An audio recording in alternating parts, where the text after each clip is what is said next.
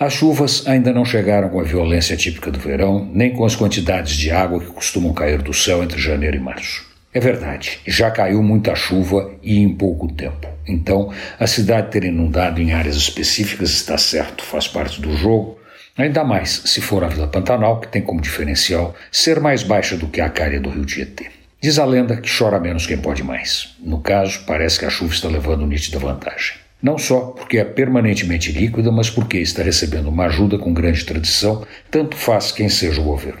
De um lado, as mudanças climáticas estão mudando a ordem natural do tempo e criando variantes novas, capazes de destruir muito mais em muito menos tempo. E de outro lado, por incrível que pareça, está o poder público, que deveria ter entre suas missões defender a sociedade, mas faz tempo que, quando o faz, o faz precariamente. No caso das enchentes que têm atingido a cidade, as tempestades estão entrando com muito mais força e a administração, mesmo sabendo que isto aconteceria, não limpou boa parte dos bueiros da cidade.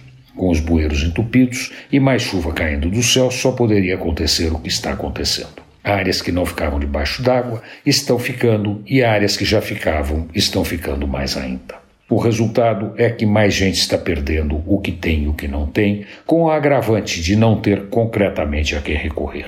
A maioria da população atingida sabe que não vai acontecer nada, que não será auxiliada. E tem os teimosos ou os que podem entrar com processos. Estes, no futuro, podem receber alguma coisa, mas, como diz meu amigo Zé Renato Nalini, justiça que demora não é justiça. Antônio Penteado Mendonça, para a Rádio Eldorado e Crônicas da Cidade.com.br.